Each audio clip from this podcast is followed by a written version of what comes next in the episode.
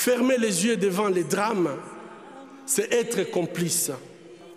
Mesdames et messieurs, amis de la paix, c'est au nom du peuple congolais que j'accepte le prix Nobel de la paix. Je m'appelle Denis Mukwege. Je viens d'un pays le plus riche de la planète. Pourtant, le peuple de mon pays est parmi les plus pauvres du monde. La réalité troublante est que l'abondance de nos ressources naturelles, or, coltan, cobalt et d'autres minéraux stratégiques, alimente la guerre, source de la violence extrême et de la pauvreté abjecte en République démocratique du Congo. Ce ne sont pas seulement les auteurs des violences qui sont responsables de leurs crimes, mais aussi ceux qui choisissent de détourner les regards. Le prix Nobel de la paix qui nous est décerné aujourd'hui n'aura de valeur réelle que s'il peut changer concrètement la vie des victimes de violences sexuelles de par le monde et contribuer à ramener la paix dans nos pays. Cette paix passe par les principes d'élections libres, transparentes, crédibles et apaisées. Je vous lance un appel urgent de ne pas seulement nous remettre le prix Nobel de la paix, mais de vous mettre debout et de dire ensemble et à haute voix, la violence en République démocratique du Congo, c'est assez. Trop, c'est trop. La paix maintenant. Je vous remercie.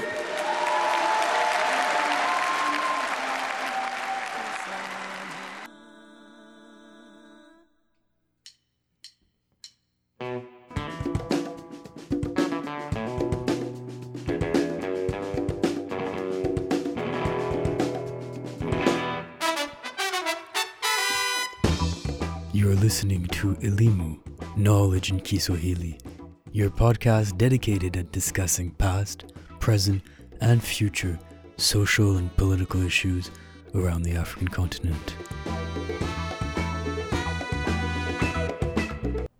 Luc Malembe, merci d'être avec nous aujourd'hui et d'avoir pris de votre temps pour intervenir dans Elimu Podcast.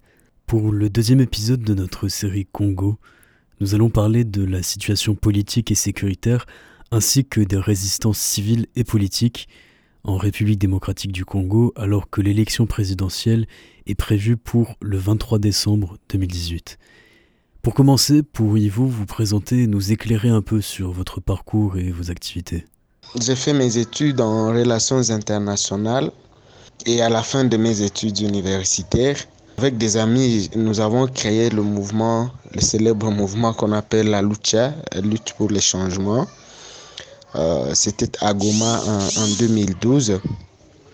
Et notre souci à cette époque était de, de, lutter, de, de, pousser les autorités à mettre fin à l'insécurité et, aux guerres à répétition qui, qui, qui, qui étaient survenues dans notre, dans notre province, ainsi que le chômage des jeunes. À cette époque, les, les taux de chômage dans mon pays étaient à plus, à plus de 90% nous avions commencé. Évidemment, nous avions également des revendications plus sociales, notamment on n'avait pas d'eau dans nos quartiers, on manquait de l'eau, on manquait des routes euh, dans la ville de Goma. Et, je me rappelle qu'à cette époque, on, a, on avait remporté quelques petites victoires sociales. Sous notre pression, euh, on a pu euh, amener de l'eau dans, dans, beaucoup de quartiers à Goma, ainsi que on a pu arranger des routes dans la ville. Alors, en 2014, moi, j'ai quitté Goma pour Bounia où je me trouve, je me suis installé maintenant. Et c'était pour moi l'occasion de ramener le mouvement Lucha ici à, à Bounia et dans d'autres villes environnantes, notamment à Kisangani et, et, même à Kinshasa, la capitale, parce que c'est un mouvement qui est né euh, plus à l'est du pays, et alors que la capitale est à l'ouest, à plus de 2000 km. Ensuite, je, me suis spécialisé en journalisme et j'ai commencé, j'ai presté comme journaliste dans, des radios locales ici, avant de me lancer dans la presse en ligne. Et c'est comme ça qu'avec l'ami King Salomon, comme il m'avait découvert sur les réseaux sociaux, lui-même qui vient de, qui est un Congolais vivant là-bas au Canada, j'avais créé d'abord un groupe Facebook que j'avais dénommé Bouné Actualité. Et c'était juste un groupe où on voulait partager des informations et, le groupe a commencé à grandir. Aujourd'hui, le groupe euh, tend vers 150 000 membres. Et c'est là que euh, l'ami King Salomon m'avait découvert.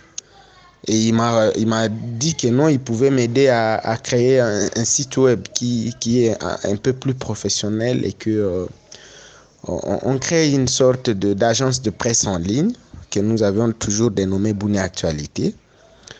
Et, c'est ça, le site a, a, vu le jour il y a une année. Nous avons euh, beaucoup travaillé avec l'ami euh, King Salomon.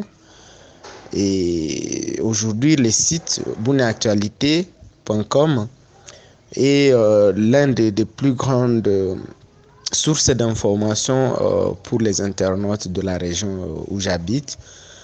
Et, c'est à partir de ce site que, le, disons, le reste du pays est au courant de ce qui se passe dans notre province ici, à Bounia. Et voilà, on y travaille, bien qu'on a encore beaucoup de défis, beaucoup de problèmes, notamment logistiques et matériels pour améliorer notre travail sur le site, mais euh, le site est spécialisé en information politique et sécuritaire de la région. Et c'est là c'est de, de, cela que nous allons parler avec vous. On va revenir un peu sur euh, la situation euh, politique de la RDC de mon pays euh, alors que nous tendons vers les élections d'ici le 23 décembre euh, de cette année. Et donc de, de, manière générale, quelle est votre appréciation, votre analyse du climat politique en RDC euh, actuellement et plus spécifiquement à l'est du pays? Alors, avant de parler politique, je, voudrais qu'on revienne un peu d'abord sur le contexte sécuritaire, euh, notamment de l'Est du Congo. Euh, comme vous le savez, c'est depuis plus d'une vingtaine d'années que l'Est du Congo n'a plus connu la paix. Tout est parti en 1996 lorsque la, la, rébellion euh, qui a été soutenue justement par le Rwanda, l'Ouganda et, le Burundi et dans une certaine mesure bien sûr les États-Unis qui voulaient euh, la chute du dictateur Mobutu Sese Seko, euh, cet homme qui a dirigé notre pays euh, pendant 32 ans. Alors, les États-Unis et d'autres pays euh, de la région voulaient euh, absolument la chute de, ce régime Mobutu et en 96, en 1996, ils ont euh, appuyé une rébellion qui a, qui a fini par évidemment chasser le régime Mobutu. et puis, le président qui a pris le pouvoir à cette époque, Laurent Désiré Kabila, n'a fait que trois ans, lui-même a été assassiné parce qu'il était en conflit avec euh, ses anciens maîtres, notamment le, Rwanda et, l'Ouganda. Et depuis ces jours-là, il s'est suivi une, succession de rébellions. C'était d'abord le RCD, le Rassemblement congolais pour la démocratie, le, le, M23, le CNDP. Et toutes ces rébellions étaient soutenues par le Rwanda et l'Ouganda.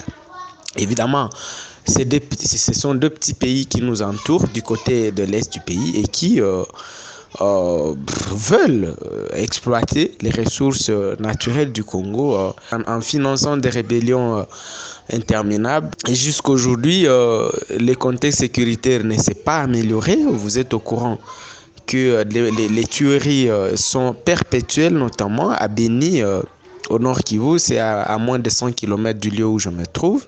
Même ici, en Ituri, il y a eu beaucoup de, de, de problèmes qui, qui, sont des problèmes justement parfois interethniques euh, entre la, tribu Hema et la tribu Lendu, les deux tribus majoritaires qui vivent ici.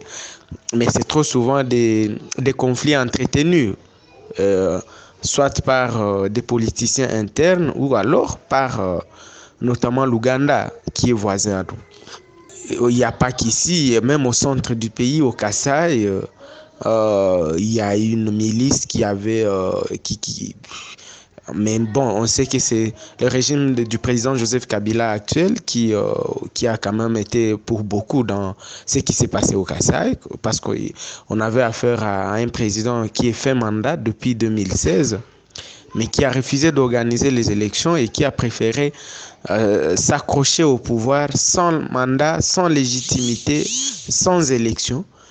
Et, voilà. Donc c'est dans ce contexte sécuritaire très très euh, très tendu que le pays euh, va aller aux élections d'ici euh, le 23 décembre. Alors, parlons maintenant de ces élections-là. il faut dire d'abord que ce sera la première fois que le Congo connaît une alternance démocratique depuis, 1900, depuis 1960, la date de l'indépendance de notre pays. Et donc, euh, c'est suite à une, à une, vaste pression, euh, parce que le président Kabila n'avait pas l'intention de, de, quitter le pouvoir, il avait plutôt décidé de se maintenir sans élection, ou alors de, de modifier la constitution comme le font beaucoup d'autres dictateurs africains, euh, notamment. On sait qu'il est très proche du président rwandais Paul Kagame qui lui-même a modifié la constitution dans son pays. C'est la même manière que le président ougandais euh, Yoweri euh, Museveni, qui, euh, qui est au pouvoir depuis 1983 et, qui a, modifié plusieurs fois la constitution et, remporté de la manière la moins crédible possible les élections dans son pays. Alors, nous, le contexte au Congo, c'est qu'il y a quand même une opposition et une société civile très, très dynamique euh, qui ont barré la route au, président Kabila. Je me rappelle que c'est depuis 2015 que nous, la Lucha, à cette époque, j'étais encore euh, au sein de la Lucha, nous avons commencé euh, des marches, des sit-ins, de contestation pour dire au président Kabila qu'il n'allait pas modifier la constitution de notre pays et qu'il allait quitter le pouvoir à la fin de son deuxième et dernier mandat selon la constitution.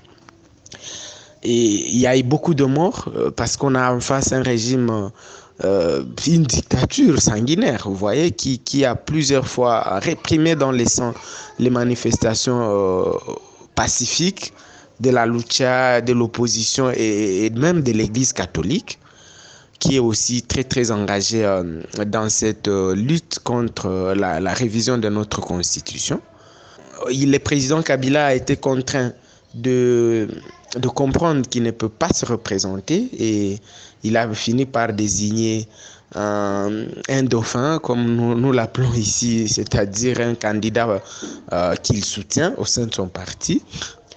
Et il se peut que beaucoup de candidats euh, les plus populaires, disons, parmi les, politiques congolais, euh, notamment Moïse Katumbi, qui a été contraint à l'exil et, qui s'est vu refuser le droit de rentrer pour porter sa candidature en violation de toutes les lois de notre pays. Il y a également le sénateur Jean-Pierre Bemba qui euh, a, passé dix ans à, arrêté à la Cour pénale internationale pour des crimes qu'il aurait commis euh, en, République centrafricaine pendant qu'il était rebelle et, qui est rentré euh, après avoir été acquitté par la CPI mais euh, qui s'est vu, qui a vu sa candidature être rejetée, évidemment pour des, motifs politiques, parce qu'il est aussi euh, très, très, euh, très influent, très populaire. Et donc, le régime Kabila voulait écarter tous les candidats forts pour permettre à son, à son candidat, à lui, de, de, de se retrouver seul devant des petits candidats faibles pour qu'il il puisse conserver le pouvoir. Alors, au-delà de ça, évidemment, cette situation crée une, méfiance totale au sein de la population. Mais au-delà de ça, il y a cette histoire de machine à voter que le régime et la, commission électorale ont imposé, la machine à voter. Euh, d'abord, il faut dire que c'est une première qu'un pays africain se donne le luxe de, vouloir utiliser une machine à voter, alors que notre loi ne, permet pas l'utilisation ou, alors la tenue des élections. Euh, euh, électronique jusque-là. Alors, le régime Kabila et, la, commission électorale ont imposé une machine à voter qui devrait être utilisée au, cours de ces élections, ce qui crée une, une protestation euh, terrible au sein de l'opinion. Et voilà, en plus du fichier électoral qui est lui-même contesté par l'opposition. Donc on va aux élections avec un environnement franchement euh, hostile. Euh, on, a peur même qu'on puisse avoir affaire à des élections apaisées et qui pourraient résoudre la crise politique que connaît le pays actuellement. Justement, vous venez de l'expliquer en profondeur, le climat politique est très tendu en ce moment. Et beaucoup de membres de l'opposition et de la société civile dénoncent ce qui se profile comme étant un hold-up électoral. Est-il possible pour la RDC d'échapper à une nouvelle élection contestée et entachée de fraude? Bon, pour être, honnête, euh, il est difficile que la RDC euh, échappe à, ce tableau euh, malheureusement sombre que, que, vous venez de peindre.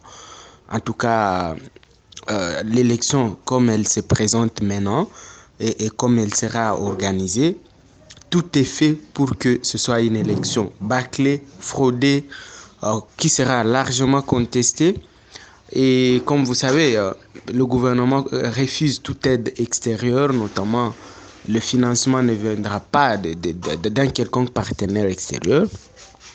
À, ce sujet, vous avez vu des images. Le, pouvoir a pris euh, l'armée. Qui, en fait, ce sont des élections qui seront co-organisées avec l'armée parce que ce sont des, engins militaires conduits par des militaires qui vont déployer le matériel électoral. Donc c'est une autre grande inquiétude.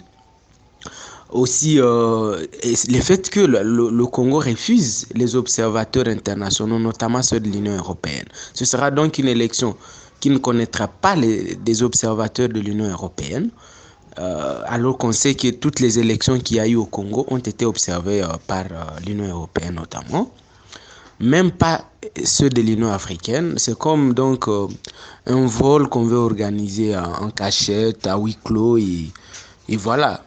Alors, au-delà du fait que tous les médias publics sont d'abord pris en otage par euh, le pouvoir, euh, l'opposition n'a pas de temps de parole sur les, les chaînes publiques, notamment la radio-télévision nationale congolaise, la RTNC.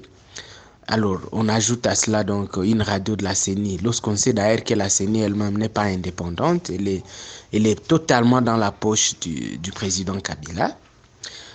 Euh, aussi, euh, il faut donc euh, craindre le risque que le pays bascule encore une fois dans, dans un cycle de violence, parce que ces élections-là étaient censées résoudre la crise politique que connaît le pays. Mais à l'allure où vont les choses, en tout cas, euh, ces élections-là ne peuvent pas résoudre la crise. Bien au contraire, elles risquent d'aggraver euh, la crise. Donc c'est ça la crainte, malheureusement. Et, on a en face un régime qui, qui, ferme les yeux, qui ne comprend rien, qui, qui s'active à, à, organiser euh, des élections contestées de tout le monde, qui n'écoute personne. Les voix de l'opposition, de la société civile, de l'Église catholique ne sont pas écoutées parce que tout le monde a refusé l'usage de la machine à voter. Tout le monde réclame le nettoyage du fichier électoral, mais le régime s'entête, il, il, il, se décide d'y aller seul. Malheureusement, c'est un contexte sombre et, l'avenir du pays semble euh, incertain parce que euh, même si le, président Kabila réussissait à faire élire son, dauphin, ben, ce sera un homme euh, contesté sans légitimité qui, sera, qui aura été élu par des machines et non par le peuple congolais. Et donc, euh, je, je me demande comment il va diriger.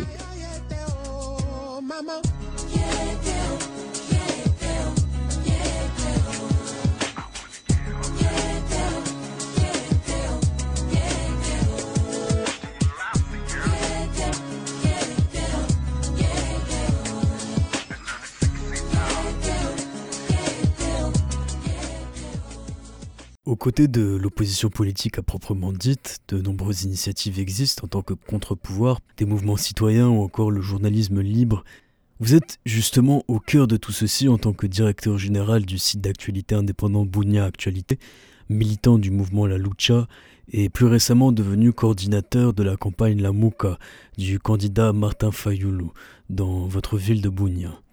Dans un tel contexte, estimez-vous que la désobéissance civile est un devoir? Et pouvez-vous nous éclairer davantage sur vos activités et vos engagements? Nous avons en face un peuple inconscient euh, qui euh, continue à donner, à payer des impôts et taxes à, un régime qui ne, tient même pas compte des moindres de ses besoins. nous sommes dans un pays euh, pauvre, très très endetté, où la population vit en majorité en dessous du seuil même de la pauvreté.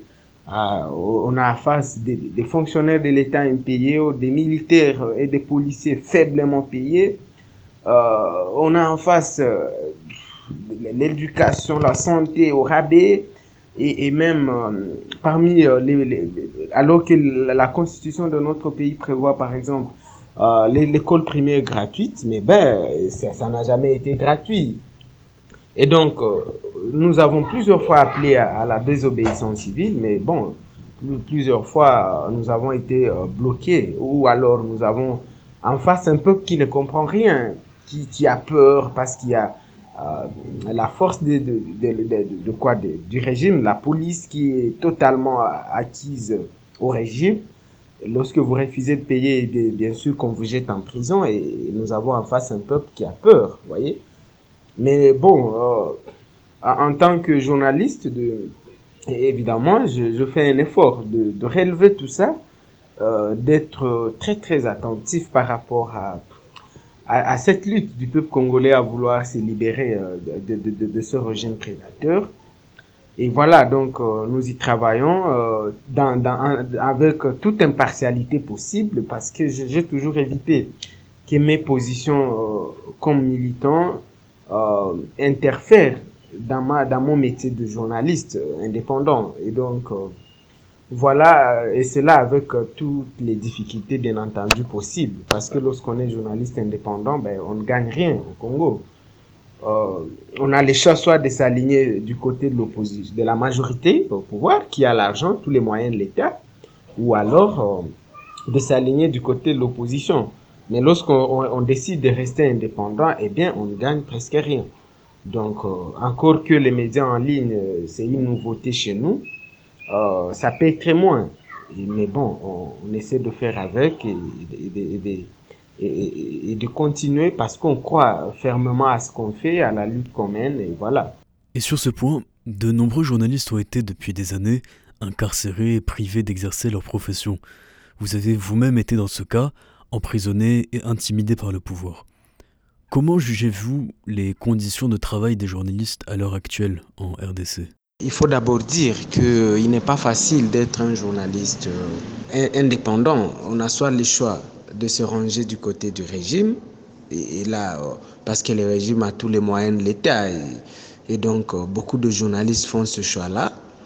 De l'autre côté, il y en a qui s'alignent du côté de l'opposition. Mais nous, nous avons fait le choix de rester au milieu, de, de, de, de ne dire que les faits sans vouloir euh, avantager qui ou, qui d'autres, malgré évidemment mes, mes positions anti-régime, parce que je, je, suis j'ai fait la lucha comme euh, je l'ai dit tantôt, mais j'ai fait un effort de faire en sorte que euh, mon engagement ou mes opinions propres n'interfèrent pas dans le travail du site actualité donc de, de Encore que je ne suis pas le seul à, y travailler. Et donc euh, voilà, j'ai d'ailleurs avec moi des, amis qui sont proches euh, plutôt du régime. Euh, et avec eux, en tout cas, tout ce qui nous réunit, c'est la profession. On fait notre travail sans vouloir nous pencher du côté régime ou du côté de l'opposition. Alors cela nous attire parfois beaucoup de, problèmes. Je vous ai dit tantôt que moi, j'ai été arrêté plus de sept fois par rapport à des articles où, on dénonce telle situation que le régime ne voulait pas. Et voilà, donc c'est pas facile. Et, ça ne paye pas quand on est indépendant dans, des pays comme le nôtre. Parce que pour gagner, il faut se ranger du côté des politiciens qui sont les seuls euh, à, avoir l'argent et qui sont les seuls, disons, à, payer la presse. Donc, euh, quand on choisit euh, une telle position dans, cette profession ici chez nous, eh bien, on choisit de ne pas gagner. Mais bon, on se dit qu'on gagne d'une manière ou d'une autre en faisant triompher la vérité et on y croit fermement qu'on qu'on pense qu'on on, est du, bon côté et voilà, ça, ça nous réjouit. Et finalement, quelle que soit l'issue de cette élection, peut-elle véritablement être le début d'une solution pour la résolution de maux beaucoup plus profonds? Ah, Écoutez, l'élection euh, était censée résoudre la crise politique que connaît notre pays, comme je le disais tantôt.